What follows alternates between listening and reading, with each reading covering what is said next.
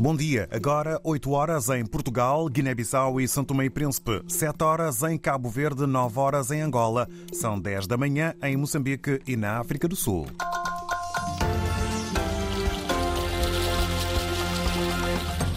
João Costa Dias, o que tratamos neste jornal? De 25 milhões de pessoas que estão a enfrentar graves crises de fome e malnutrição. Isto no Sudão. O alerta é do Programa Alimentar Mundial.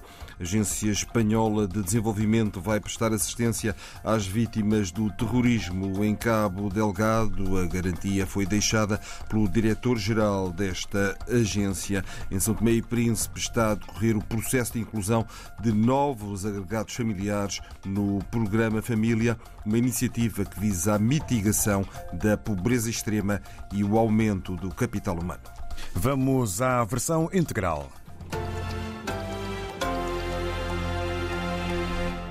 No Sudão, pelo menos 25 milhões de pessoas enfrentam graves crises de fome e malnutrição.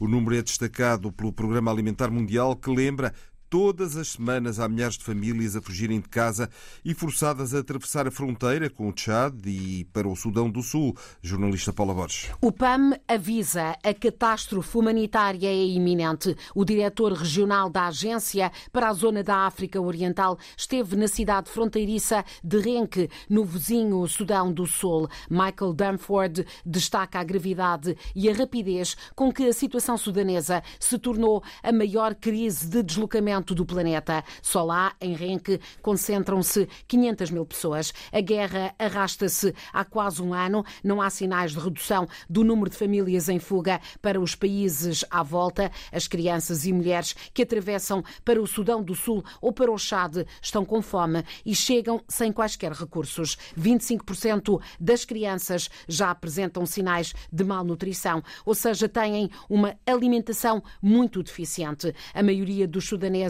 em sérias dificuldades de subsistência está ainda em áreas onde os combates estão ativos e o auxílio muito mais difícil. O PAM estima que 18 milhões de pessoas não saibam de onde virá a próxima refeição. Pelo menos 3 milhões e 800 mil crianças sudanesas menores de 5 anos estão subnutridas. É devastador o cenário no Sudão, mas também no Sudão do Sul e no Chad. A assistência humanitária humanitária é vital, realça o PAM, e para isso necessita a agência de mais 300 milhões de dólares, sobretudo para assistência nos próximos seis meses crise alimentar no Sudão, um alerta do PAM, o Programa Alimentar Mundial. E por enquanto ainda é uma tempestade tropical moderada, próximo de Madagascar, mas espera-se que a Eleanor se intensifique gradualmente até amanhã, atingindo, atingindo o estatuto provável de ciclone tropical. No entanto, ainda permanece muita incerteza, tanto sobre a trajetória final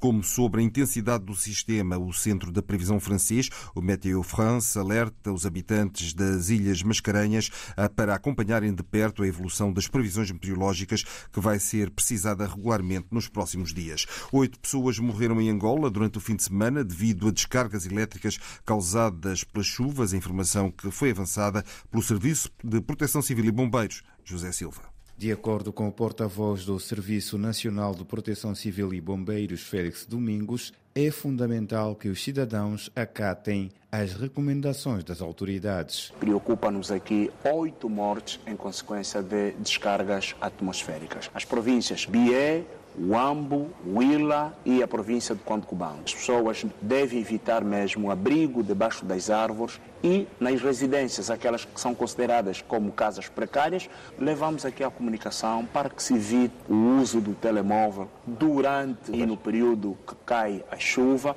e se estiver no interior da residência, desligar sempre os eletrodomésticos por também podem atrair aqui as cargas elétricas. Para além das chuvas, o Serviço de Proteção Civil e Bombeiros também registrou 11 mortes por afogamento. A zona litoral continua a ser a zona mais crítica, porque com as altas temperaturas que se resistem hoje, há maior intenção das pessoas irem às praias e essas praias, quer seja aqui para a zona do litoral, nas praias marítimas e também no interior, nós temos aquelas pessoas que vão, mesmo sobretudo nestes feriados, nas praias fluviais. Há rios, as pessoas pretendem tomar banho. O que recomendamos é que essas pessoas venham sempre observar aquilo que são as medidas preventivas. Félix Domingos, o porta-voz do Serviço Nacional de Proteção Civil e Bombeiros de Angola, e as mortes registradas no fim de semana.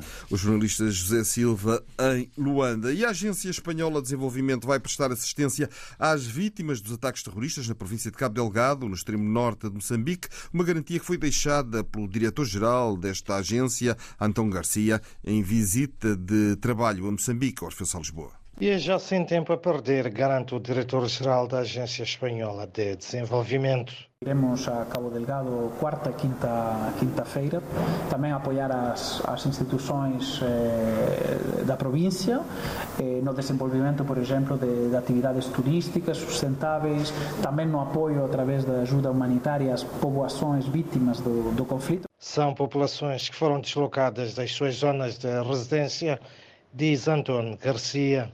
Então, o trabalho é precisamente criar essas condições eh, de desenvolvimento.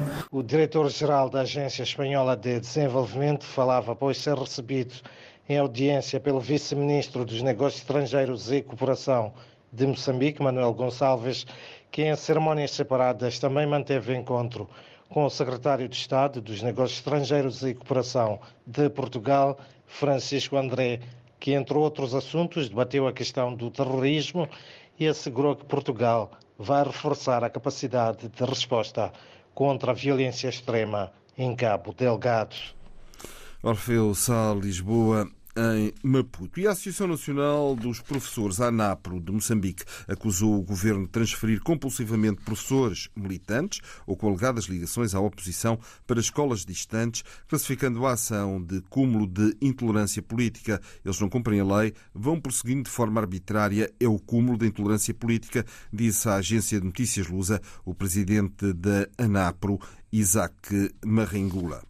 Decorre em São Tomé e Príncipe até o próximo dia 26 de fevereiro o processo de inclusão de novos agregados no programa Família. A iniciativa, que visa a mitigação da pobreza extrema e o aumento do capital humano, eh, evitando o abandono escolar das crianças, vai passar a beneficiar 5 mil agregados familiares. Oscar Medeiros. Atualmente, o programa Família apoia 2.830 agregados em situação de extrema pobreza, oferecendo-lhes uma renda bimensal de 53 euros. O número de beneficiários vai passar para 5 mil a partir de abril de 2024, face ao agravamento da pobreza em São Tomé e Príncipe. Com os critérios de elegibilidade já definidos, o processo de inclusão de novos agregados familiares está em curso e decorre até 26 do corrente mês. Mães solteiras em situação de extrema pobreza com crianças em idade escolar são prioritárias. Que isso não pare por aqui e prolonga para outras mães que ainda também não receberam, que possam receber e cuidar melhor dos seus filhos. Consegui pôr minha energia em minha casa, consegui ter um televisor e está aí leve, leve. Muita mãe hoje em dia depende desse dinheiro e esse dinheiro está ajudando muita mãe mesmo. Entretanto, a falta de documentação atualizada está a obstaculizar a inscrição de alguns agregados elegíveis. O ministro do Trabalho e da Solidariedade, Celso Junqueira, promete encontrar uma solução. Ainda não sabemos o universo dessas pessoas que não têm. Também irei falar com a minha colega ministra da Justiça para ver como é que se procede a situações desse tipo. São pessoas muito pobres e que têm muitas dificuldades e que dinheiro de renovação ainda é o dinheiro que faz falta para pôr alguma comida em casa. O programa Família tem financiamento garantido pelo Banco Mundial até 2027 o jornalista Oscar Medeiros. E em Cabo Verde, Cabo Verde, o governo lança hoje, na cidade da Praia, o processo de privatização da empresa CV Handling, um serviço que presta assistência ao transporte aéreo nos sete aeroportos e aeródromos do arquipélago. Correspondente Carlos Santos. O governo faz saber, através de um comunicado, que a privatização da CV Handling será feita de duas formas. A primeira consiste num concurso limitado para a seleção de um parceiro estratégico que deverá adquirir uma cota de até 51% das ações. A segunda modalidade passa pela oferta pública de venda de 10% do capital social da empresa, repartidos entre os trabalhadores da CV Handling e os imigrantes. Esta é a segunda empresa a ser privatizada este ano, mas a lista é extensa e engloba empresas que atuam nos ramos da energia e dos medicamentos, conforme explica o Ministro das Finanças, Olavo Correia. Serviço Energia, Água Elétrica. Privatizar ou concessionar. Os modelos, estudos vão indicar. Segundo, uh, os portos. Portanto, o modelo de concessão ou de licenciamento. Os estudos também vão decidir. Em terceiro lugar, a Emprofac, distribuição de medicamentos, também está uh, no processo para ser uh, privatizado. Na calha para serem privatizadas estão também a Cabo Verde Telecom e a Cabo Nave, empresa de reparação naval. Nós temos de reestruturar essa empresa e privatizar, sendo possível, para que ela possa prestar serviço não só aos barcos que navegam nos mares de Cabo Verde diretamente, mas também a todos aqueles que passam por Cabo Verde. No início deste ano, o Governo lançou, através da Bolsa de Valores, a oferta pública de venda de 27,44% das ações da Caixa Económica, um dos maiores bancos comerciais do país. A apresentação pública dos resultados está marcada para o dia 29 deste mês. Jornalista Carlos Santos, o governo cabo-verdiano pretende levar a cabo a privatização ou concessão de nove empresas estatais até ao final do primeiro semestre de 2025.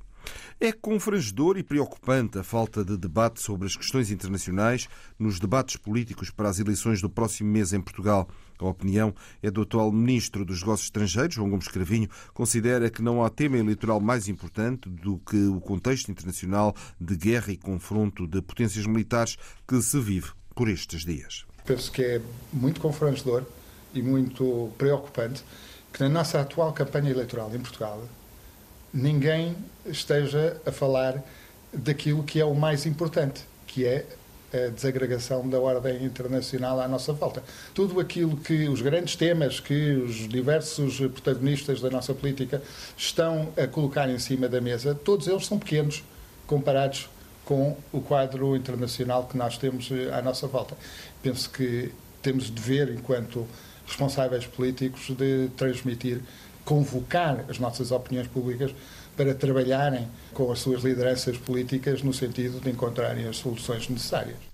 A opinião do chefe da diplomacia portuguesa sobre a ausência dos grandes temas internacionais nos debates para as eleições legislativas em Portugal. E em Portugal, a PSP vai comunicar ao Ministério Público a manifestação ontem à noite das forças de segurança junto ao Teatro Capitólio em Lisboa, onde estava a decorrer o debate entre os líderes do PS e do PSD para as eleições legislativas de 10 de março. Em causa está o facto do protesto não estar autorizado. Já na sala do Teatro Capitólio, com transmissão simultânea em todos os canais de televisão generalistas, Pedro Nuno Santos admitiu que deixa passar um governo da Aliança Democrática caso Luís Montenegro vença as eleições, com divergências em praticamente todos os temas. Pedro Nuno Santos e Luís Montenegro trocaram acusações e até chamaram a debate Pedro Passos Coelho e José Sócrates. Um confronto começou, Inês Ameixa, com o esclarecimento do secretário-geral do Partido Socialista. Se dúvidas houvesse, Pedro Nuno Santos clarifica. Se a AD vencer, o PS deixa passar um governo de Luís Montenegro. O Partido Socialista não apresentará uma moção de rejeição, nem viabilizará nenhuma moção de rejeição se houver uma vitória eh, da AD, que nós esperamos sinceramente que nunca aconteça. Já o líder da Aliança Democrática não é tão claro e lembra apenas que admite governar com maioria relativa. E em maioria relativa, os governos devem exercer a sua missão com capacidade de diálogo ainda mais reforçada, que devem ter sempre, em qualquer cenário, da negociação com todos os partidos, a começar pelo principal partido da oposição, que nessa ocasião será o Partido Socialista. Um debate em que Luís Montenegro lembrou a polémica de Pedro Nuno Santos sobre a localização do novo aeroporto e que levou o então ministro admitir-se. O Ministro das Infraestruturas, que tutelava a área eh, das infraestruturas aeroportuárias, decidiu, no Diário da República, tomar uma posição absolutamente contrária e à revelia mesmo do Primeiro-Ministro. Na realidade, nós estamos há 50 anos para decidir a localização do aeroporto. E eu quero decidir, não quero esperar mais. Nós queremos tentar assegurar um consenso com o PSD, com a certeza de que nós não vamos ficar à espera que o PSD se junte. Nos impostos, Pedro Nuno Santos acusa o programa da AD de ser um rombo nas contas públicas. O PSD propunha uma aventura fiscal que merece ser discutida, porque nós estamos a falar de um rombo acumulado nas contas públicas só de impostos de 16 mil e Não é verdade, 3 mil milhões de euros em CDRS. Na habitação, novas divergências. Quem promete bala de prata está a enganar, balas de prata está a enganar as pessoas. Nós temos várias dezenas, muitas dezenas de municípios com obra já concluída, entregue. Um dos maiores exemplos do insucesso, do fracasso, falhou Pedro Nuno Santos. Você diz que faz, mas não faz. Não faço, faço. É muito bom. Faço, faço. Olha, eu vou dizer em que é que é bom. Não sabe o que é, é fazer. Bom, é bom. Não sabe o que Ai, é sei, governar. sei, não, não sabe, nunca, sei, nunca governou. Sei. A troca de acusações foi quase constante. A saúde não foi exceção. O líder socialista garante que nunca houve tanto investimento no SNS. Já o presidente do PSD contrapõe e acusa o governo de fazer grandes apresentações, mas depois não executar. A jornalista Inês Ameixa, Ameixa. E hoje assinala-se o Dia Mundial de, da Justiça Social. Lembra todos os anos a necessidade de construir sociedades mais justas e equitativas. A Organização Internacional do Trabalho assinala na ocasião, este ano, com uma série de seis eventos realizados em importantes cidades do mundo para discutir como colocar a justiça social no centro das agendas políticas internacionais, nacionais e regionais. E fica assim concluído às 8 horas e 15 minutos em Portugal, Guiné-Bissau e São Tomé e Príncipe, o jornal Esta Hora, edição de João Costa Dias. Informações em permanência em rdpafrica.rtp.pt.